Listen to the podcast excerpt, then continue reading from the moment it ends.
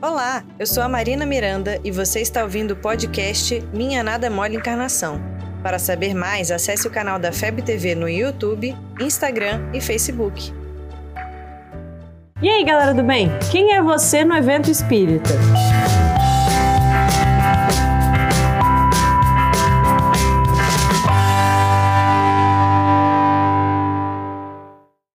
É, né, gente? Todo jovem espírita chega em um momento que fica mais ou menos em um limbo. Você tem seus 19, 20 anos, mas tem gente que com 17 anos já tá nessa crise. Já tá na faculdade ou trabalhando, mas no centro espírita você ainda é jovem. Mas você não quer ser jovem. Você não quer ir como confraternista no encontro da mocidade. Você quer ir como trabalhador. Ser trabalhador é muito mais legal, né? Será? Tem lugar que aceita que você ajude. Tem lugar que não. Mas chega uma hora que você faz 22 anos e aí não tem mais escolha. Se quiser participar, vai ter que trabalhar. E aí você vai entender o que eu vou dizer nesse vídeo aqui. Primeira diferença entre jovens e trabalhadores no evento espírita: a hora da chegada. Tá lá no cartaz que o evento começa sábado às 8 da manhã. O jovem chega às 9, se inscreve e fica de papo até às 10, não é? E o trabalhador? Chegou às 8? Às 9? Não! O trabalhador tá lá desde o dia anterior arrumando a papelada da inscrição, lavando banheiro, carregando cadeira, puxando fio para atividade no jardim, arrumando lanche, fazendo um monte de coisa, muito antes de você chegar. Segunda diferença entre jovem e trabalhador no evento espírita a comida. Teoricamente, a gente come a mesma coisa e tem os horários de almoço, janta e os lanches iguais. Mas na verdade, tá todo mundo correndo para um lado para o outro e se lembrar come a barrinha de castanha que colocou no bolso, entendeu? Terceira diferença entre jovens e trabalhadores no evento espírita: a hora de dormir.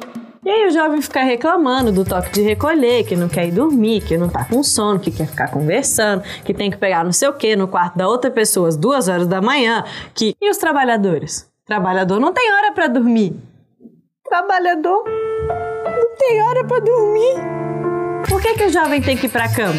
Pro pessoal continuar trabalhando. Essa é a hora que montam um palco pro dia seguinte, que editam os vídeos literalmente da noite pro dia, que o pessoal confere a lista de inscrições, de custos e de pagamentos e passa uma vassourinha no refeitório. A galera não fica de papo a noite inteira, não. A galera da Honda fica. Ser da Honda é legal. Quarta diferença entre jovens e trabalhadores num evento espírita: a hora de ir embora. Poxa, que triste a hora de ir embora, né? Todo mundo chora, se despede dos novos amigos, mas fica super animado pro evento do ano seguinte. E isso é igual para jovens e trabalhadores. O que muda não é a dor da saudade, é a dor física mesmo.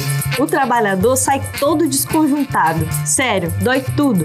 Dói lugar até que você nem sabia que existia. Seu pé tá inchado, seu joelho não dobra mais, suas costas você não sabe se é melhor ficar sentado ou deitado, sua cabeça tá latejando, mas o sorriso tá lá também. Eu tenho uma teoria. Por que, que esses eventos são só uma vez ao ano? Porque é o tempo necessário para os trabalhadores se esquecerem de como foi, entendeu? Depois de um ano, a galera só lembra das coisas boas, dos jovens felizes, das amizades, dos elogios dos pais e esquece aquela distensão muscular que doeu três semanas, sabe? E aí, quando começam a planejar o evento de novo, todo mundo topa participar, porque na verdade o que acontece é que vale a pena. Tanto ir como jovem e aproveitar o evento que foi planejado para você, se divertir, brincar, fazer novas amizades e reclamar da hora de dormir, quanto ir como trabalhador, ficar sem dormir, sem comer, mas ver a alegria de todo mundo. Simplesmente vale muito a pena. Esses eventos mudam a nossa vida. Então fique ligado na sua região e descubra quando que vão ter esses eventos e participe. Aproveite todos os seus anos como confraternista, porque depois você vai sentir falta. Mas se você já passou da idade, comece a trabalhar, vai ser bom do mesmo jeito. Esse fim de semana teve um evento desse aqui na FEB, então eu tô quebrada e eu já vou indo, tá bom? Você ouviu o podcast Minha Nada é Mole Encarnação. Siga a gente nas redes sociais, arroba FebTV Brasil. Até o próximo programa.